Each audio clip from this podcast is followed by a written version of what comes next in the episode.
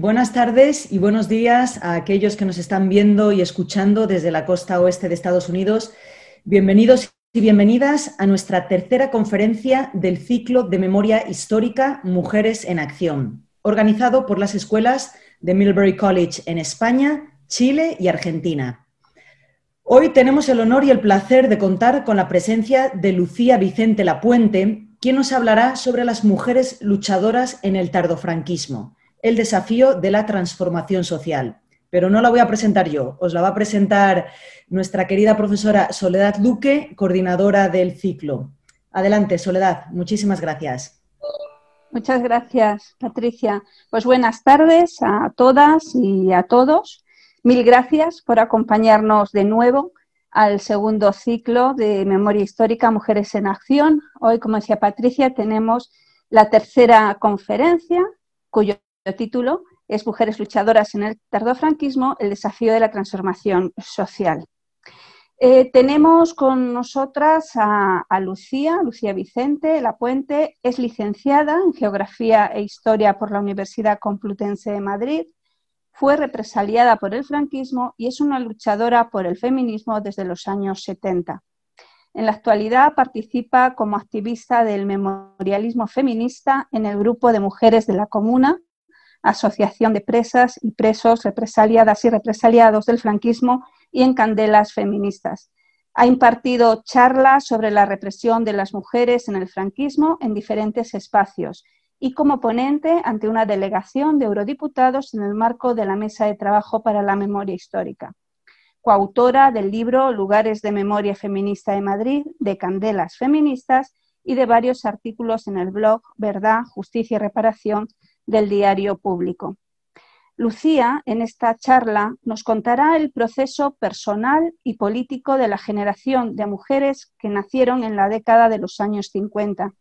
y que en el tardofranquismo tomaron conciencia de la represión asfixiante de la dictadura que imponía sobre todos los aspectos de la vida, comprometiéndose con una lucha que pasaba por su derrocamiento como un primer paso para transformar la sociedad hacia un mundo de igualdad y libertad.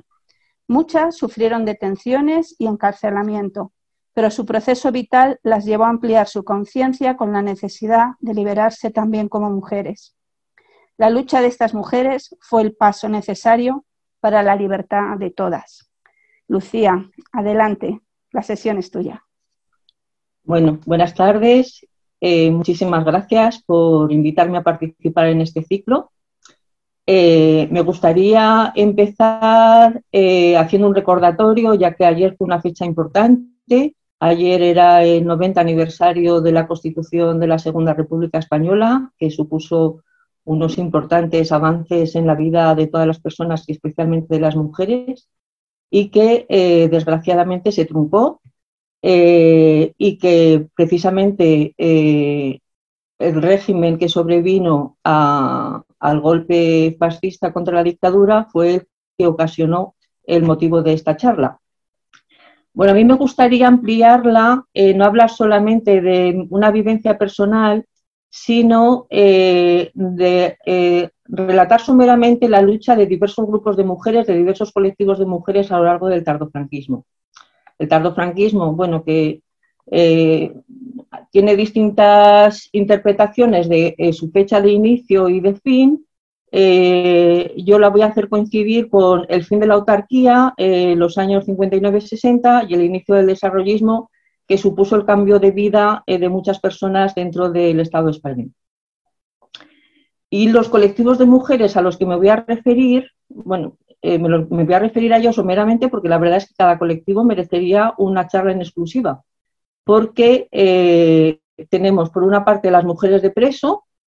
tenemos las mujeres dentro de los movimientos vecinales, tenemos las mujeres en lucha en apoyo de otras luchas, tenemos eh, las luchas laborales de las mujeres dentro de las fábricas, tenemos la lucha de las mujeres dentro de la izquierda revolucionaria y finalmente tenemos la lucha de las mujeres en el feminismo. Y estos colectivos muchas veces se interrelacionaron, es decir, eh, su aparición igual fue sucesiva en distintas etapas, pero en, muchas, en algunas de las etapas, en, muchas, en la etapa especialmente de los años 70 eh, coincidieron todas en algunos ámbitos, en algunos ámbitos de lucha. Y bien, me gustaría, bueno, faltaría otro colectivo importante, eh, pero no, no, me voy a referir mucho a él, que son las propias presas antifranquistas y sus luchas dentro de las cárceles en el tardofranquismo. Respecto a las mujeres de preso, es un concepto que abarca no solamente a lo que eran las cónyuges de los presos franquistas, sino a todas las mujeres familiares, es decir, incluían a las eh, cónyuges, las madres, las hermanas, las hijas, todas las mujeres de la familia que desde el principio de la dictadura, en unas condiciones al principio muy duras de supervivencia, porque ellas estaban solas para procurar el mantenimiento de sus familias, tenían además que procurar conseguir un paquete que llevara a la cárcel porque gracias a esos paquetes eh, muchas veces supuso que los presos pudieran sobrevivir. Y que además estas mujeres, debido a que el franquismo hacía una cosa con los presos que se llamaba turismo carcelario, es decir, les iba cambiando de cárcel para evitar, bueno, mm, para evitar eh, la facilidad de la vida, estas mujeres tenían que hacer una peregrinación eh, de cárcel en cárcel para poder procurarle esos paquetes a sus familiares.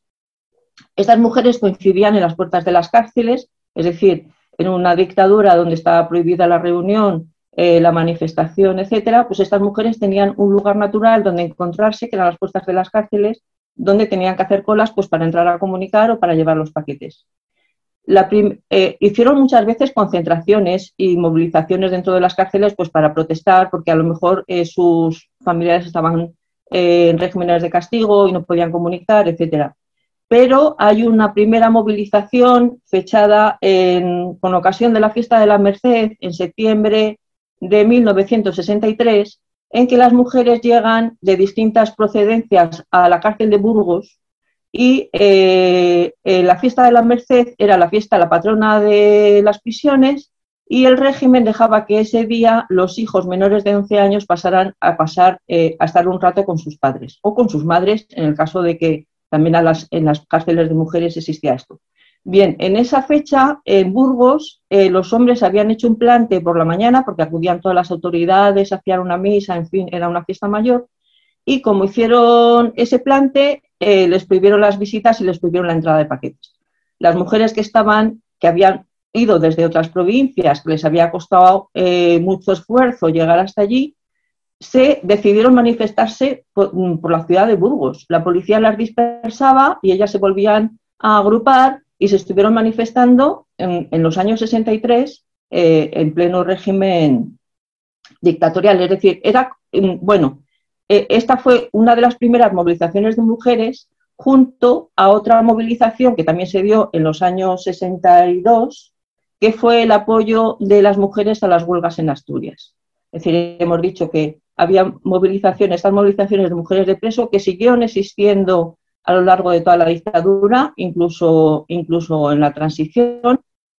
eh, que mm, además fueron, e, ellas fueron la vértebra fundamental de las campañas por la amnistía de los presos políticos en, la dictadura. El otro tipo, bueno, y que además de este tipo de, de, manifestaciones se concentraban en las puertas de las embajadas, hacían encierros en iglesias, en fin, desplegaron un amplio abanico de movilizaciones en su lucha, tanto eh, por la amnistía como por, el estatuto de preso político, en fin, por la mejora de las condiciones de los presos en las cárceles. Con respecto a las mujeres en apoyo de otras luchas, eh, estábamos, estaba hablando del caso de las huelgas en, Asturias, eh, donde las mujeres se presentaban en las puertas de la fábrica o cortaban el tráfico para evitar que llegaran camiones con esquiroles. Estas mujeres eh, echaban, en el año 62, echaban granos de maíz en el suelo para llamarles gallinas a los hombres que querían entrar eh, a trabajar a pesar de estar todos en huelga y consiguieron paralizar la entrada de trabajadores, es decir, ellas no solamente procuraban que la huelga se mantuviera, sino que además hacían un gran trabajo en procurar la solidaridad de otras empresas y de otros sectores de la población con las, con las huelgas eh, de los trabajadores. este tipo de movilizaciones también se estuvo dando durante toda la dictadura. Eh, por ejemplo, en Cataluña pues era muy frecuente que las mujeres de los trabajadores eh, salieran a manifestarse con los uniformes que utilizaban sus, sus familiares, sus hombres en el trabajo, e incluso eh, llegó en el año en el año 75 a que 200 mujeres de General Motors estuvieran 27 días encerradas en la iglesia de San Adrián,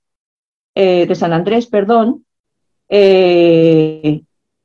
apoyando la huelga de sus maridos y consiguiendo que, eh, que tanto comerciantes como otros sectores de la población se solidarizaran y les llevaran alimentos, etc. Hay que decir que a los 27 días de ese encierro, 27 días encerradas con sus hijos en una iglesia, la policía las desalojó salvajemente. Eh, con respecto, eh, bueno, y hay anécdotas muy curiosas en, este tipo de luchas, pero bueno, luego si queréis en el, en el, en el debate, en la tertulia, podemos contar alguna. Con respecto a las luchas laborales, hay que decir que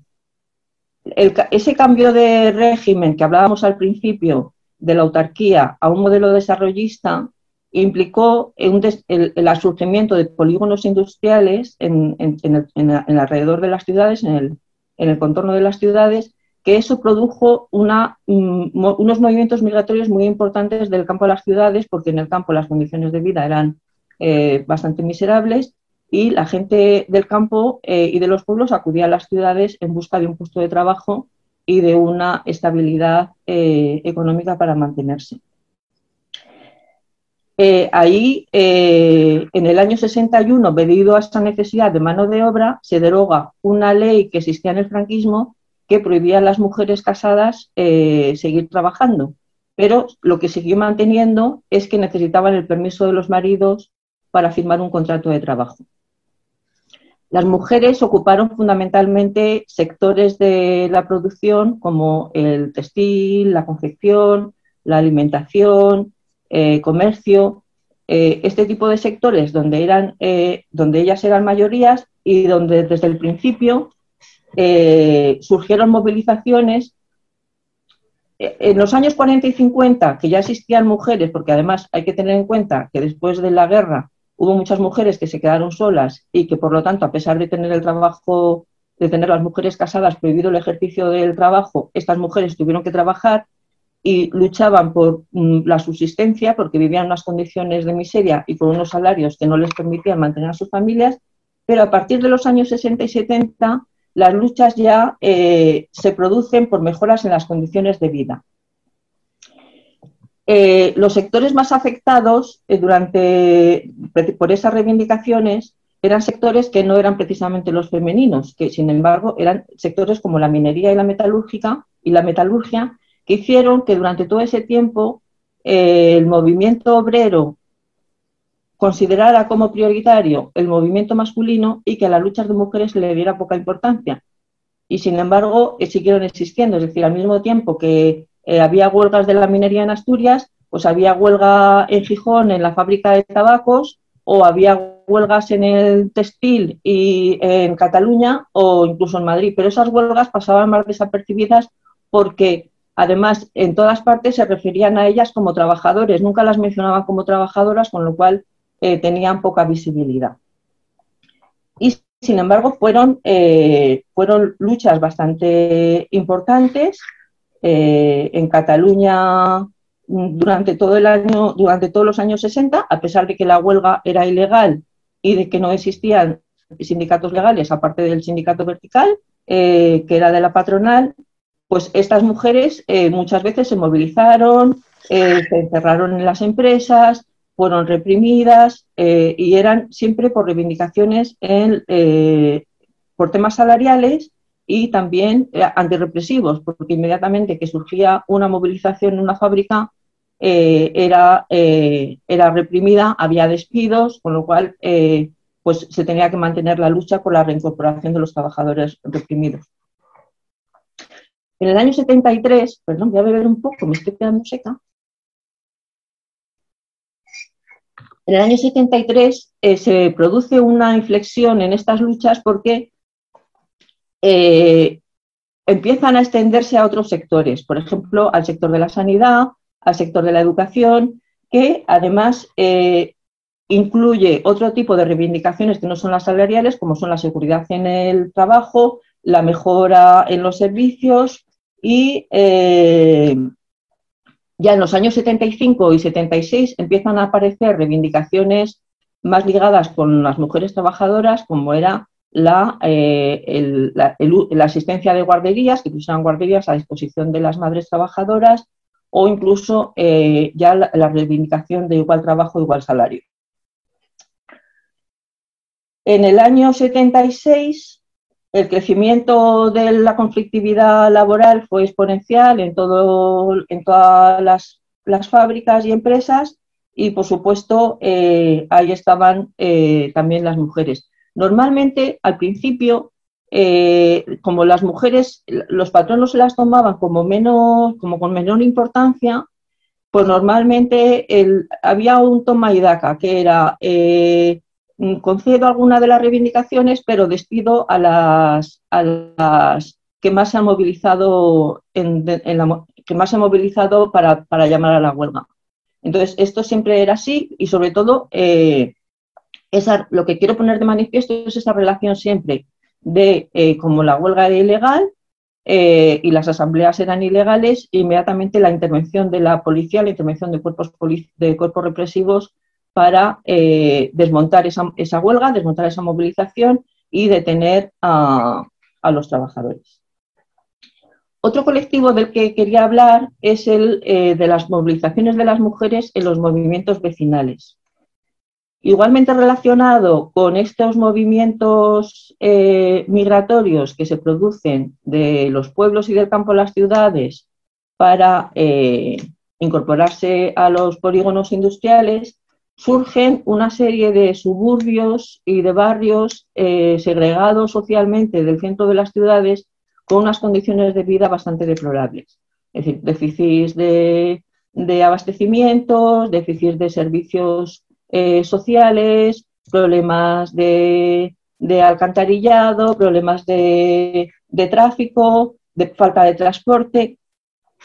Y eh, las mujeres, que eran las que, las que permanecían durante todo el día en esos barrios, porque eh, en esa época,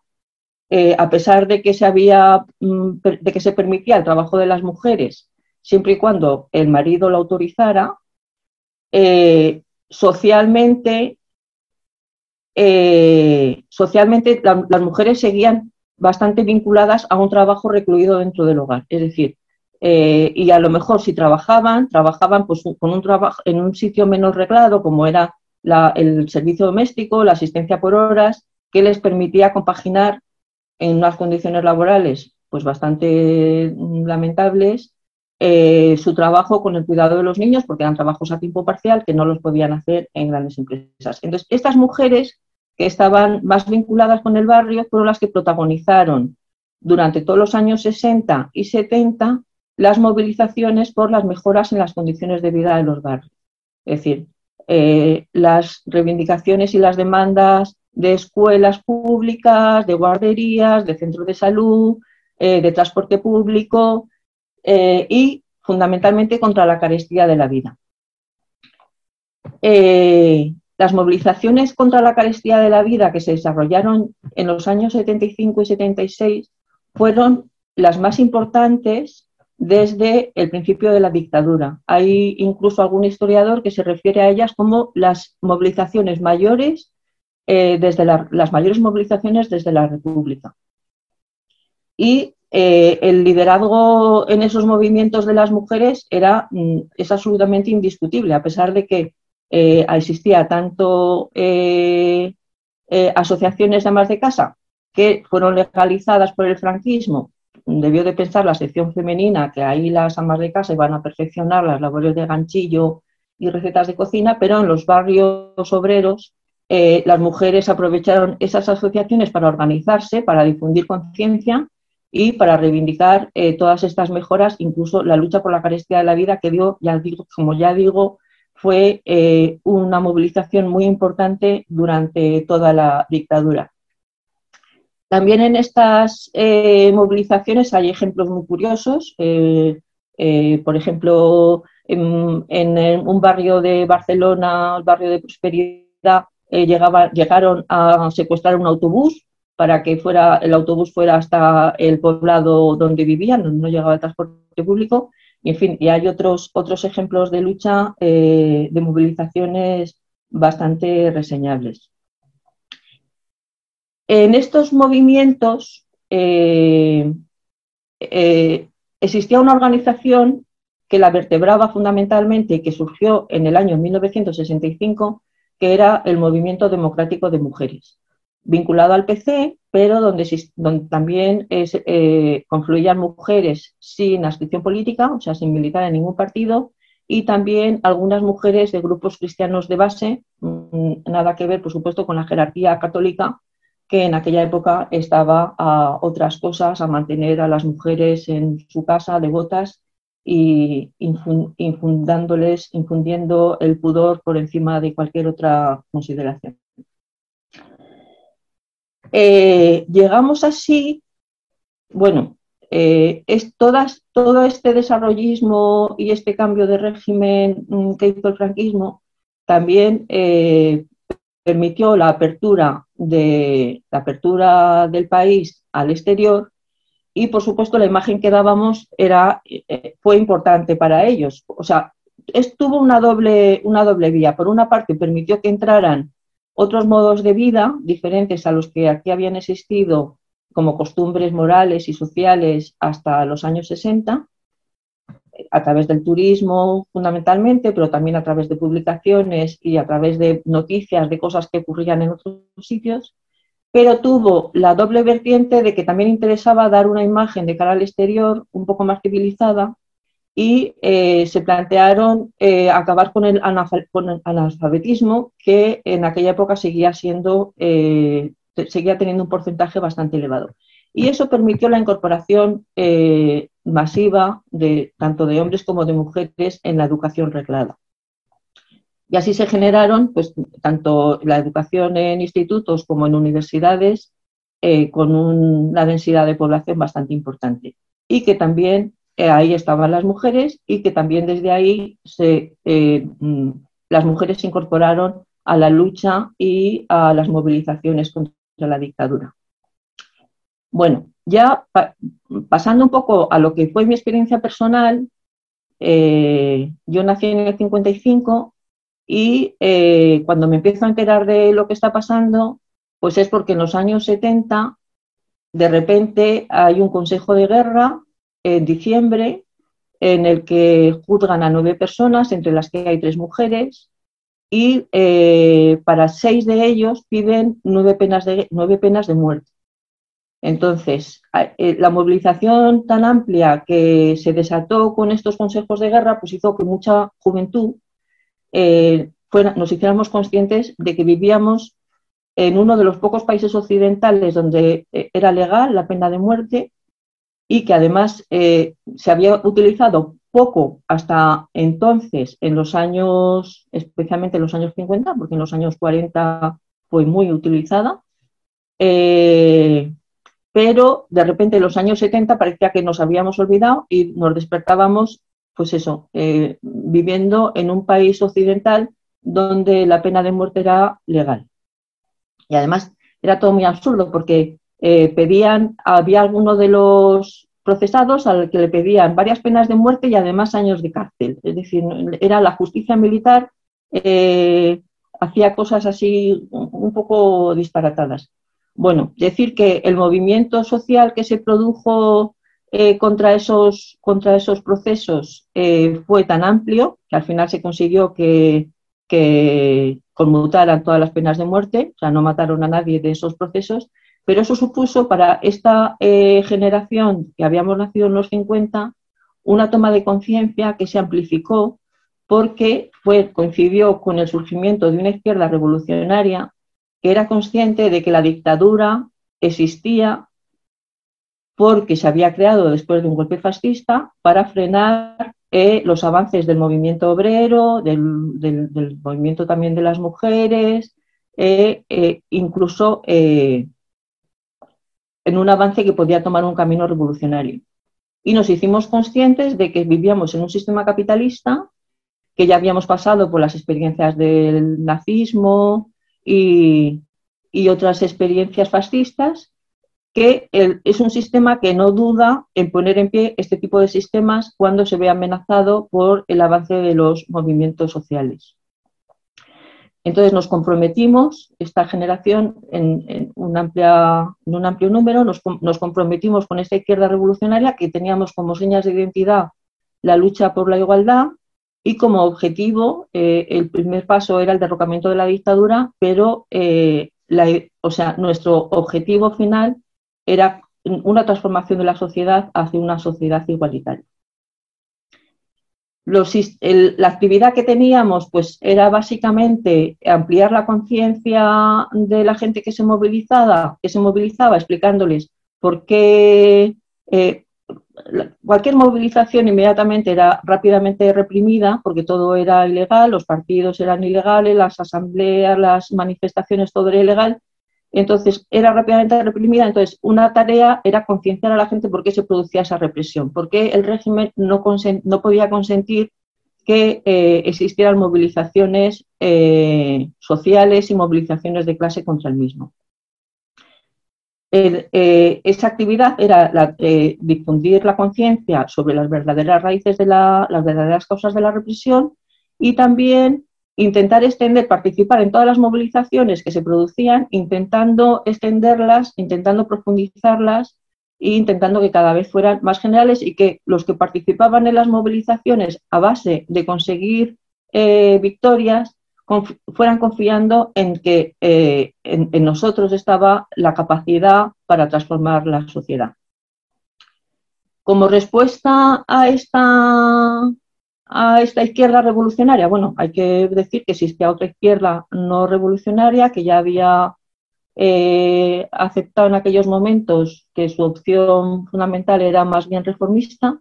y que siempre supuso, eh, bueno, que nunca vio que se dieran las condiciones para amplificar lo suficiente estas movilizaciones. Bueno, pero en cualquier caso,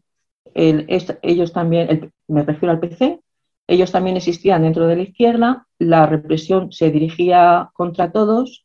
y eh, la respuesta a esta ampliación, a esta ampliación de los movimientos, eh,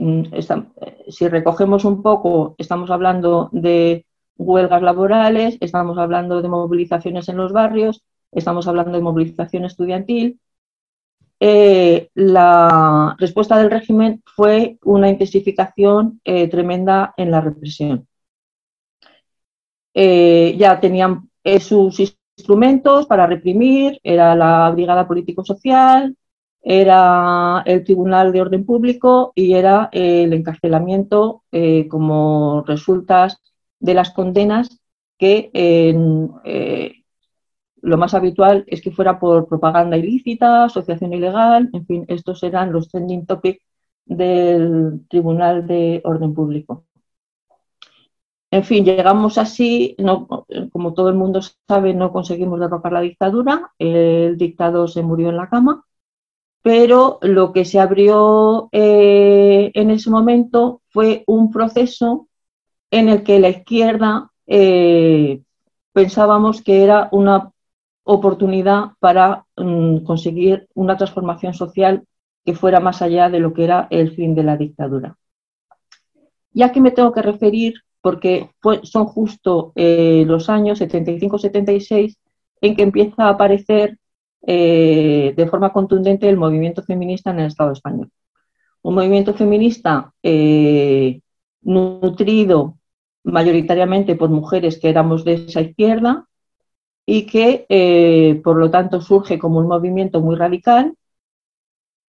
y, y que eh, lo que pretende es una transformación, es una transformación de la sociedad eh, de calado. En 1975 hay unas jornadas en Madrid que reúnen a 500 mujeres y en 1976 hay unas jornadas en Barcelona que reúnen a 3.000 mujeres, esto, 3.000 eh, activistas. Esto eh, da idea del volumen que ya tenía en esos años el movimiento feminista. Mm, se nos ha dado llamar la segunda ola.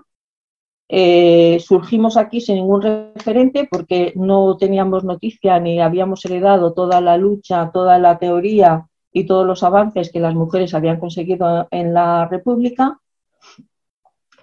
pero eh, lo que vivimos fue un momento muy importante porque ese contexto del fin de la dictadura nos hizo plantearnos una sociedad completamente diferente a la que vivíamos, donde se eliminara todo el vestigio de, dominación sobre las mujeres y se cuestionara absolutamente todo. Desde la familia patriarcal, que había sido el principal eh, organismo, ¿cómo voy de tiempo?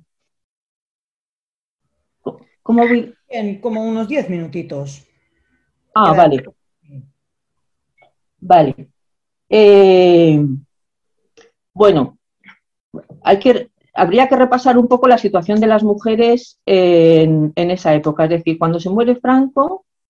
en esta, en esta, en el Estado español, eh, el divorcio era ilegal,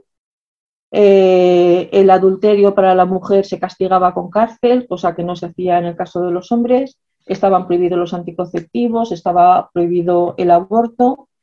eh, y había 300, eh, 350 mujeres encarceladas, aparte de las que estaban presas políticas, por cuestiones relacionadas con delitos de sexo, prostitución, aborto y adulterio. El movimiento feminista eh, se planteó en ese momento, para mí mm, hay una cosa lo más importante y es que quiso romper con la división que el régimen franquista había establecido tan radical entre el ámbito privado y el ámbito público. Las mujeres estaban reducidas en un ámbito privado donde cualquier problema, un maltrato del marido, un embarazo no deseado, una sexualidad penosa, eh, cualquier problema era un problema personal que las mujeres tenían que vivir de forma individual y, sin, poder, eh, y sin poder recurrir a, ninguna defensa. Ya este movimiento vecinal que, del que habíamos hablado previamente había intentado extender la conciencia entre las mujeres a base de educación sexual, a base de, de acabar con las discriminaciones en el trabajo, de discriminaciones en la familia pero seguíamos teniendo un modelo de familia patriarcal que eh, consideraba que los hombres eran, eh, tenían el poder y que las mujeres estaban supeditadas en todos los ámbitos a ese poder masculino, tanto económico eh, como social, como sexual, como en todos los ámbitos. Entonces ahí es donde el movimiento feminista se plantea romper todo esto nos íbamos nutriendo de lo que llegaba exteriormente traducido y eh, mm, el movimiento se constituye inicialmente como un movimiento muy radical y muy ideologizado. Lo que nos encontramos eh, fueron unas políticas de pactos que redactaron una constitución eh, francamente que no recogía ninguno de los aspectos del feminismo el movimiento feminista hizo una campaña muy importante en aquella época, incluso llegó a hacer una redacción alternativa para muchos de los epígrafes que se incluían en la, en la, en la Constitución. Y, eh, y sobre todo lo que quería era acabar con una, un factor eh, que sobrevivió durante toda la dictadura y que sigue sobreviviendo actualmente, que era el factor de la impunidad. Una impunidad que abarca todos los terrenos políticos, económicos, de corrupción, etcétera, pero que abarcaba también en ese momento tanto a los maltratadores, bueno, y que sigue, abarcando esa impunidad tanto a los maltratadores como a los violadores. Eh, había muchísimas, muchísimas, eh, muchísimos temas por los que por los que, a los que plantear eh, batalla, entre otros por la situación laboral de las mujeres. Eh, seguía existiendo el principio de la dote para que aquellas mujeres casadas que quisieran abandonar el hogar y existía un principio eh, de, un concepto de responsabilidad familiar que se le adjudicaba solamente a los hombres y que seguía considerando que el trabajo de las mujeres era subsidiario y menos importante que el de los hombres. Realmente, en cuanto a conciencia social, a pesar de que la ley ya hubiera aceptado que eh, las mujeres no necesitaban el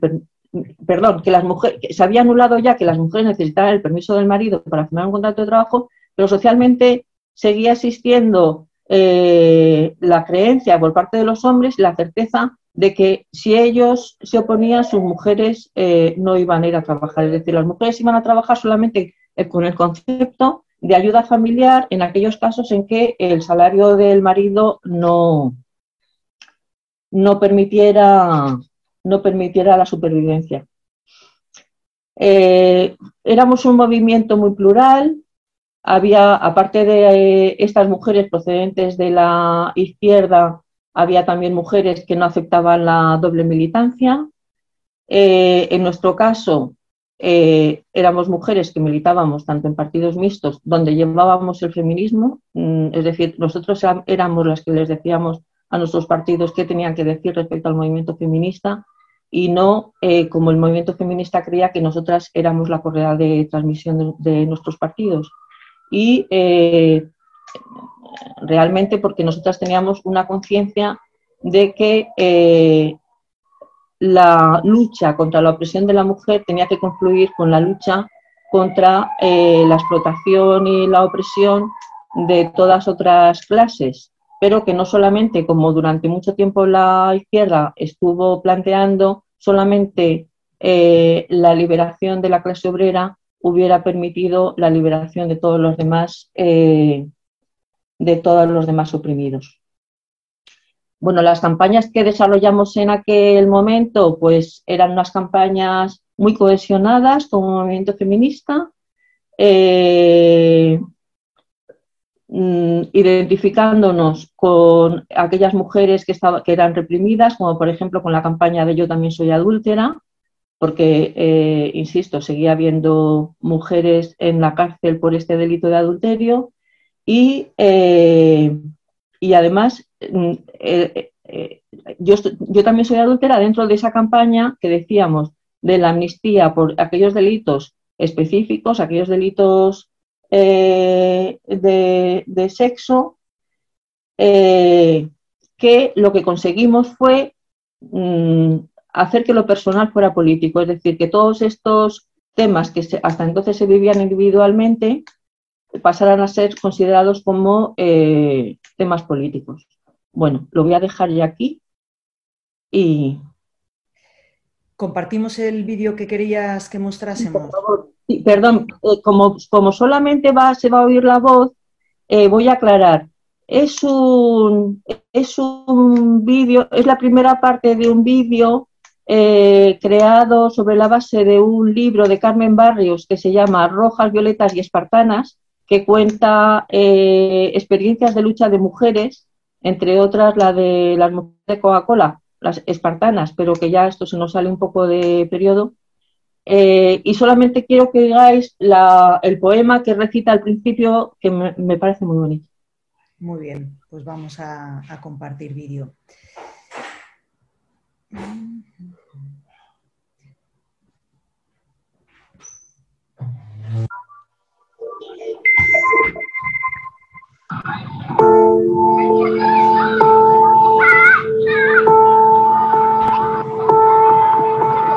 Por mí y por todas mis compañeras pondré mi cuerpo. Hacia adentro y hacia afuera pondré la voz y el cuerpo y los pies ligeros con sus cinco dedos para hacer camino. Por mí y por todas mis compañeras entregaré hasta el alma mía por mí y por todas mis compañeras, como en aquel juego infantil. Nos animamos unas a otras desde dentro y desde fuera. Por mí y por todas mis compañeras hago memoria y escribo y cuento y digo en alta voz y en baja voz, para dentro y para fuera de mí misma. Por mí y por todas mis compañeras hago camino, comparto historia y la construyo. Enlazo a todas las mujeres en una voz que suena a tierra, a fuego, a viento a mar en calma, a mar profundo, a mar salado. Nosotras, las de entonces, las de ahora, siempre somos las mismas. Por mí y por todas mis compañeras, nunca dejaré las luchas.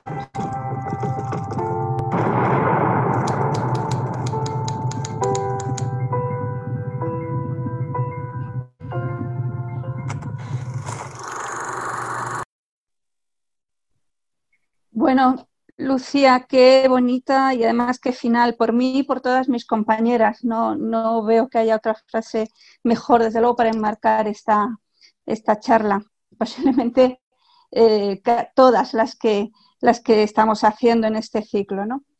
Eh, bueno, mientras, mientras se animan a em, los asistentes y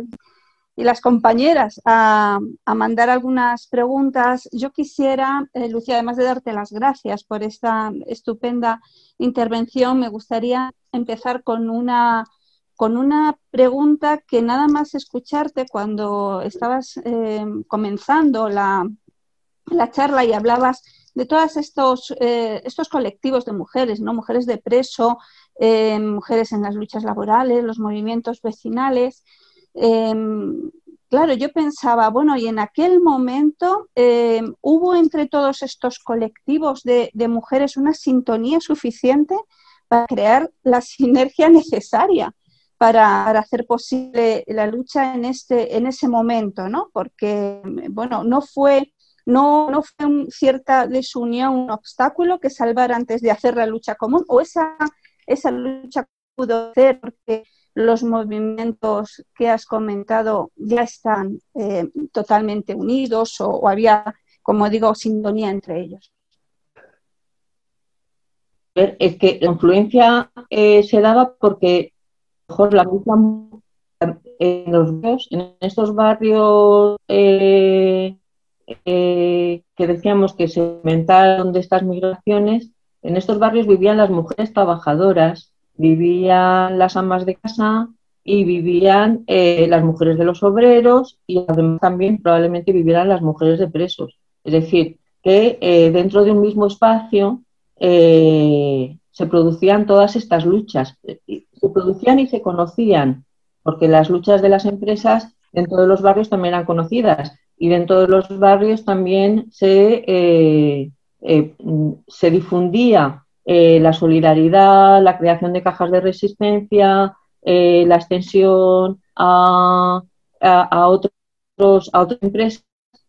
que, que se inician a lo mejor una empresa y que luego con el tiempo pues eh, abarcaban por un ramo de la población o abarcaban a, toda, a, todo, a todo un ramo de la producción, perdón, que abarcaban a toda la población. Es decir, en, el caso de las huelgas laborales, eh, en los años 70 fueron unas huelgas que surgían en una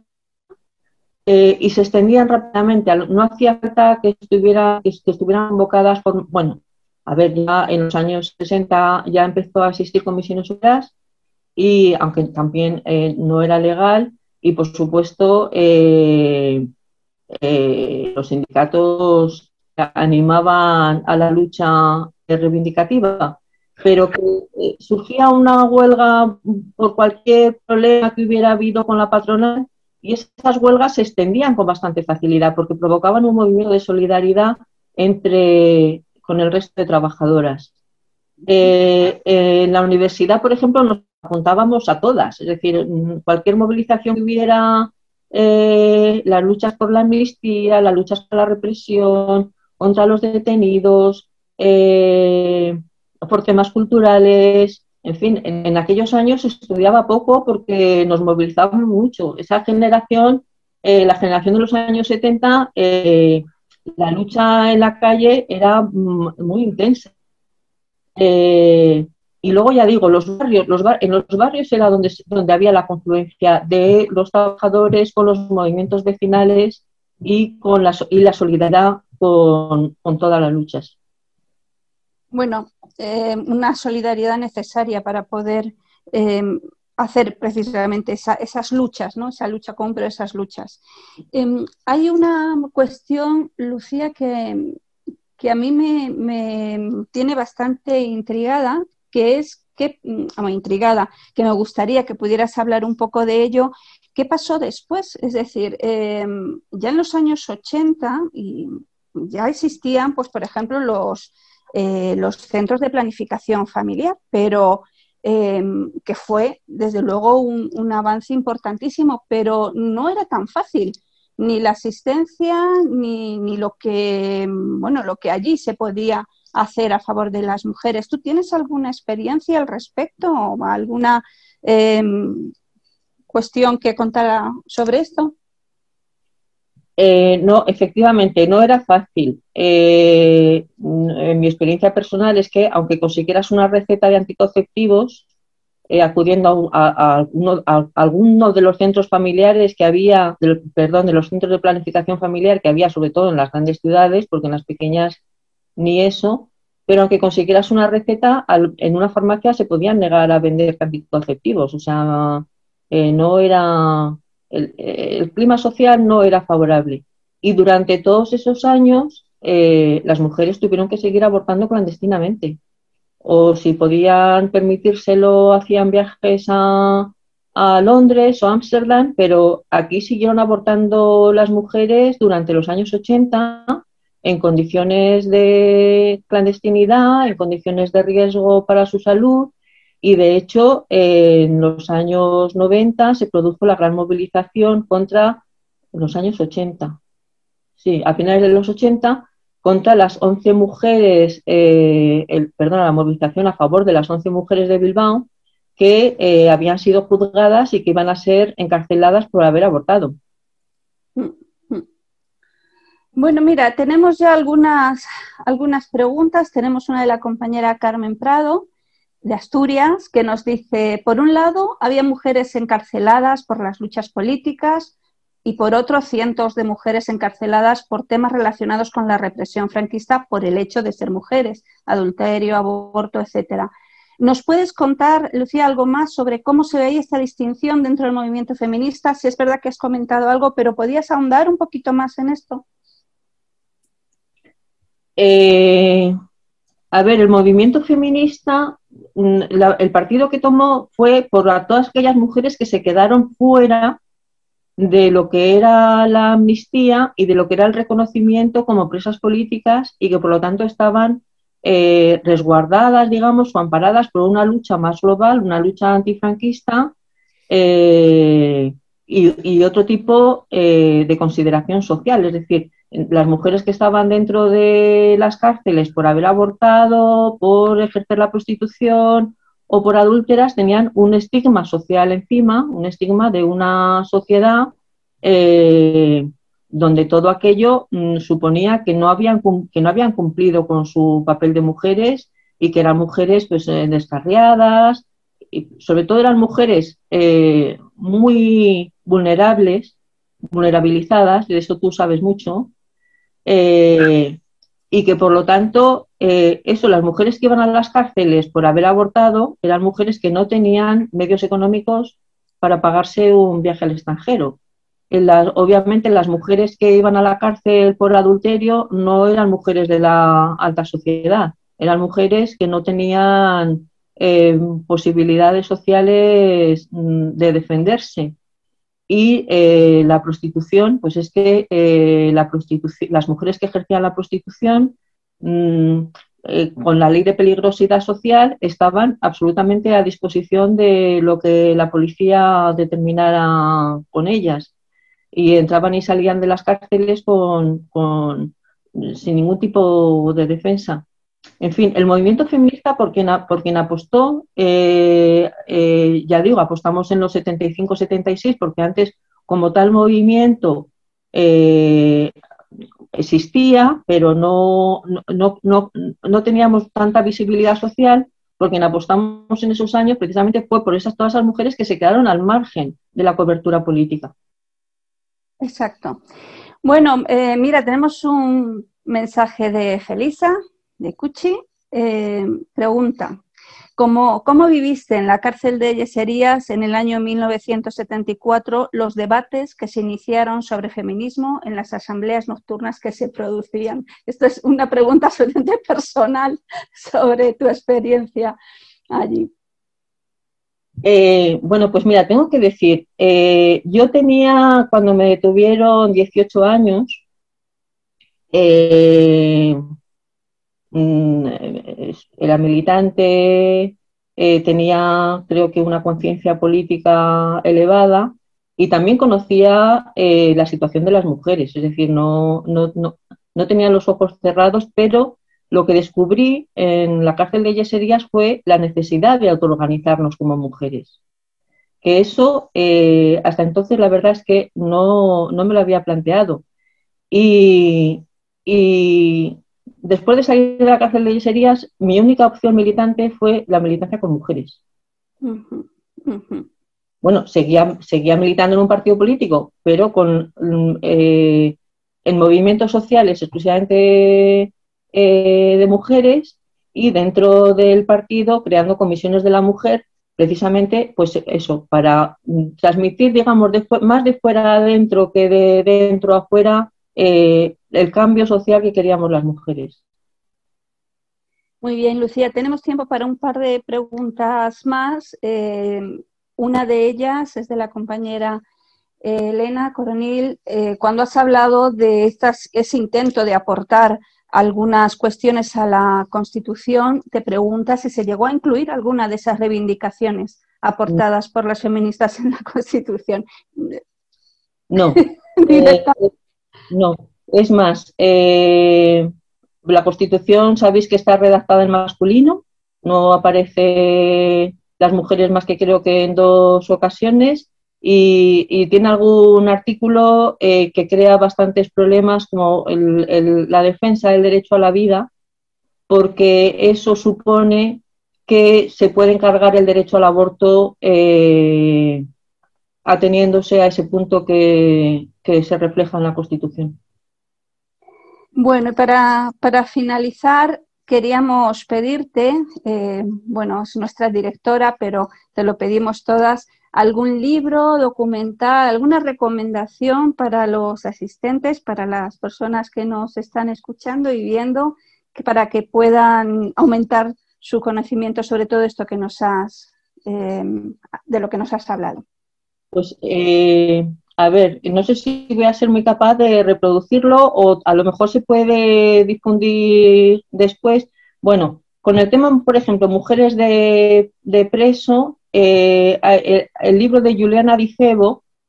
Resistencias femeninas en la dictadura, creo que fue, es quien, quien pone en primer lugar el,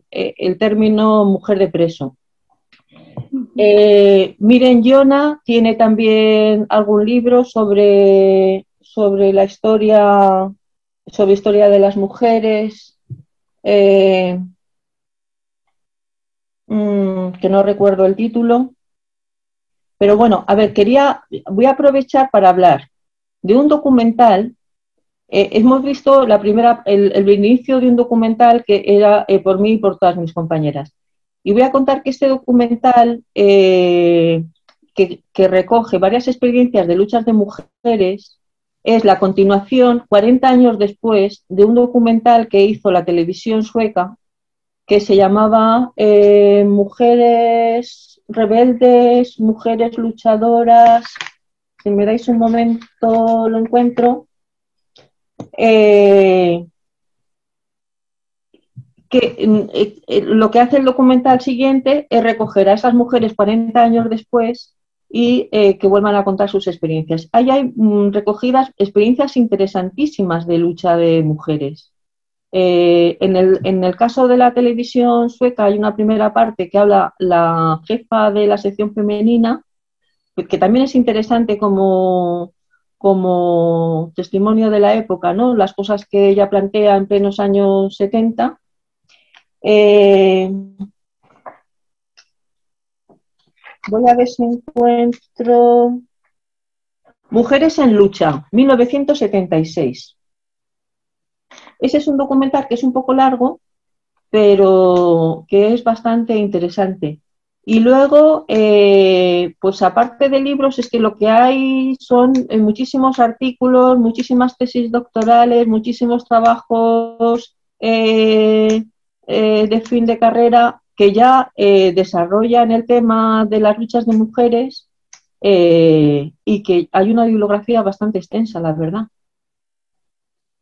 Bueno, Lucía, pues yo creo que... No para más. Sí, eso te iba a decir, no te preocupes, porque quizás sería muy, muy interesante que, después pudiéramos eh, aportar esta información a todo aquel que estuviera o aquella que estuviera interesado. Y, bueno, ya con los, con los datos que tenemos, pues creo que, es eh, suficiente. Yo tan solo quería, querría eh, terminar haciendo una reflexión que no sé si puedes puede considerarse como una pregunta, ¿no? Pero igual que hemos empezado hablando de estas luchas mm, diferentes, pero que llegaron a, poder eh, conseguir hacer una lucha común por toda esta solidaridad que, que existía en aquel momento, claro, ahora mismo todas las diferentes vías y diferentes movimientos dentro del gran movimiento eh, feminista, dentro del feminismo mm, plural, eh, la verdad es que nos encontramos en un momento mm, un poquito complicado, eh, creo, ¿no? Precisamente porque esa pluralidad, que es en sí misma muy buena, pues no siempre se, entiende de esa manera por todas, todos los colectivos que conforman el, movimiento feminista. No sé si quieres hacer alguna reflexión final sobre, sobre este tema o es demasiado espinoso. Eh, bueno, yo me sigo, yo sigo reivindicando, yo creo que las que participamos en aquel movimiento eh, radical y transformador, seguimos teniendo una trayectoria eh, que concebimos la lucha mm, muy integradora, que seguimos pensando en la necesidad de amplificarla y que luego eh, seguimos convencidas de que en este sistema eh, eh, conseguir nuestros objetivos es imposible. Es decir, seguimos pensando en la necesidad de una transformación social profunda para que las mujeres algún día nos podamos sentir libres de opresión. Bueno, pues muy bien, Lucía. Muchísimas gracias de nuevo y muchísimas gracias a todas las personas que, habéis estado. Y Patricia, si quieres recordar la, sesión de la próxima semana y damos ya por finalizado. Pues eh, gracias Lucía de nuevo y gracias a todos y a todas los que nos habéis escuchado. Y nada, recordaros simplemente que dentro de dos semanas volvemos a encontrarnos el próximo jueves 23 de abril a las 8 de la tarde en Madrid, 2 de la tarde en la costa este de Estados Unidos y 3 de la tarde en Argentina con Julieta Luisa Bandirali, que nos va a hacer una presentación titulada Buscadoras de Justicia, el rol protagónico de las mujeres en la construcción de la memoria histórica. Así que esperamos veros a todos en dos semanas. Muchísimas gracias y buenas noches.